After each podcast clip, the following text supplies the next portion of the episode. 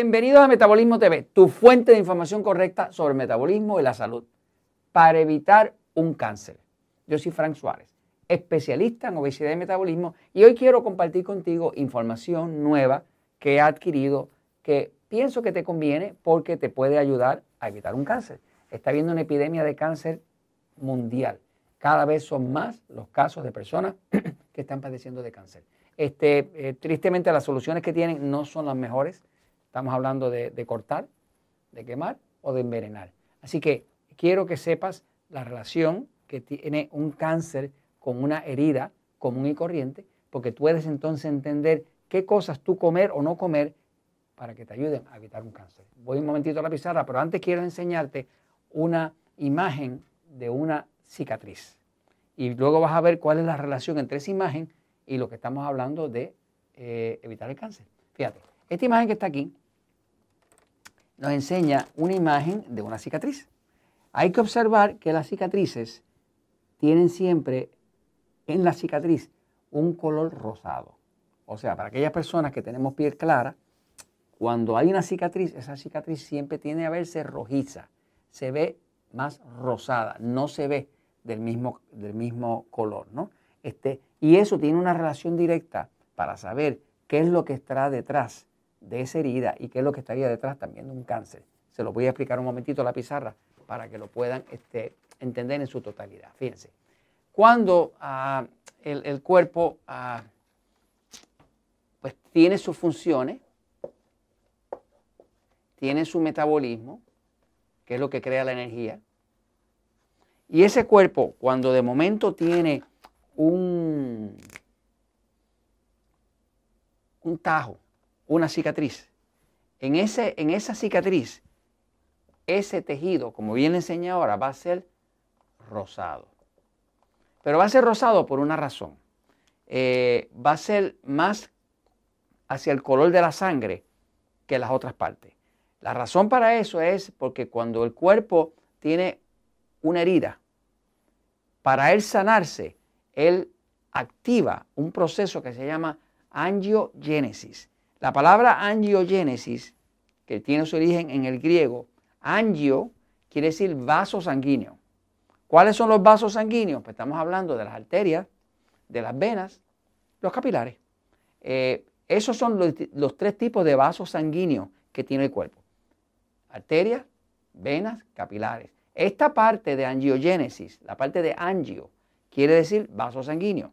La otra parte de la palabra angiogénesis quiere decir creación porque la palabra génesis quiere decir creación. Así que cuando nosotros decimos angiogénesis, estamos diciendo creación de vasos sanguíneos, como decir arterias, venos o capilares. ¿Qué pasa? Cuando una persona tiene eh, una herida, el cuerpo automáticamente empieza a reparar.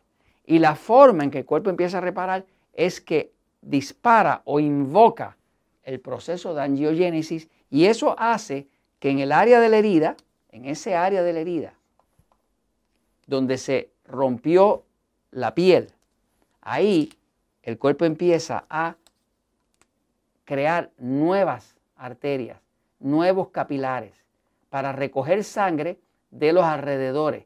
Y eso hace que entonces haya más sangre en el área de una cicatriz y por eso es que la cicatriz se ve rosada.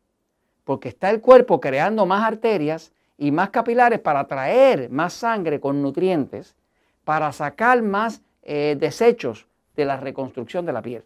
O sea, que siempre que vemos una cicatriz que estamos mirando, estamos mirando un área donde el cuerpo se vio obligado a construir mucha cantidad de nuevas arterias, venas o capilares para con esa, de esa forma poder reparar el área.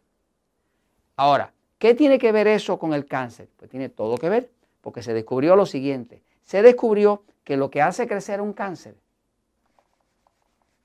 el motor de crecimiento de un cáncer es la sangre. Cuando hay una célula cancerosa, esa célula cancerosa va a provocar angiogénesis y va a tratar de que se creen arterias, capilares y venas que alimenten el, el tumor. Y así es que un tumor que está localizado fabrica o echa o produce como si fueran unos tentáculos y empieza a alimentarse de la sangre del cuerpo. Y así es que el tumor crece, porque desarrolla angiogénesis para crear todas esas arterias, venas y demás que empiezan a robarse la sangre para robarse la glucosa que tenga esa sangre, porque lo que el tumor canceroso consume es la glucosa, el azúcar de la sangre.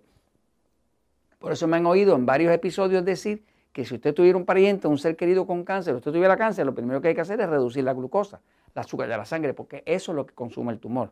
El tumor canceroso no puede consumir eh, carne, queso, huevos, vegetales, ensaladas, solamente consume glucosa. Estamos hablando de pan, de harina, de arroz, de almidones, de papa, de dulce, de chocolate, ese tipo de cosas. Así que a la hora de usted eh, evitar un cáncer, una de las cosas principales que hay que hacer es que hay que saber que, que debe evitarse provocar al cuerpo para que el cuerpo tenga que estar creando eh, capilares para robarse la sangre.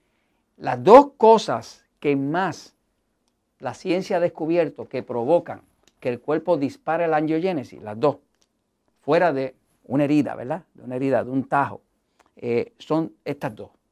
Una de ellas, principal, es los aceites omega 6 procesados. Estamos hablando de maíz, de canola, de girasol.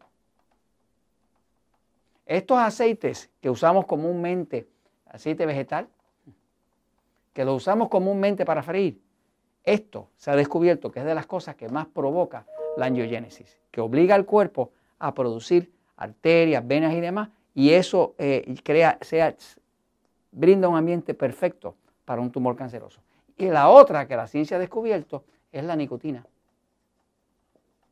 Así que si usted fuma, eh, sepa que está en alto riesgo, porque la nicotina se descubrió que hace lo mismo, dispara la angiogénesis. Y los aceites omega 6 disparan la angiogénesis. Quiere decir que usted está creando un terreno fértil y pudiera evitar el cáncer si usted evita o elimina los, aceites omega 3. ¿Qué aceites se usan para freír? Pues se usa aceite de coco, se puede usar algunos aceites que aguantan este, más eh, temperatura, como decir el aceite de aguacate, eh, eh, pero debe evitarse los aceites omega 3, ¿me sigue?